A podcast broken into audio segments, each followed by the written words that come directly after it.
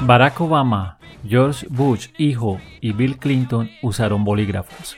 También se sabe que los presidentes Gerald Ford, Ronald Reagan y George Bush padre usaban plumas, pero el actual presidente de los Estados Unidos, Donald Trump, prefiere el grosor de los marcadores Sharpie.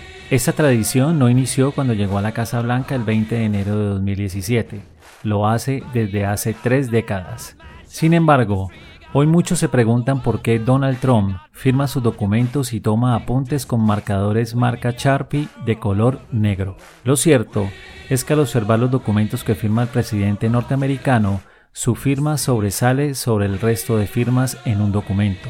Para el podcast El Conferencista les habló Carlos Libreros. Contácteme para amplificar con storytelling y soluciones disruptivas sus ideas en presentaciones. Somebody better put your bag into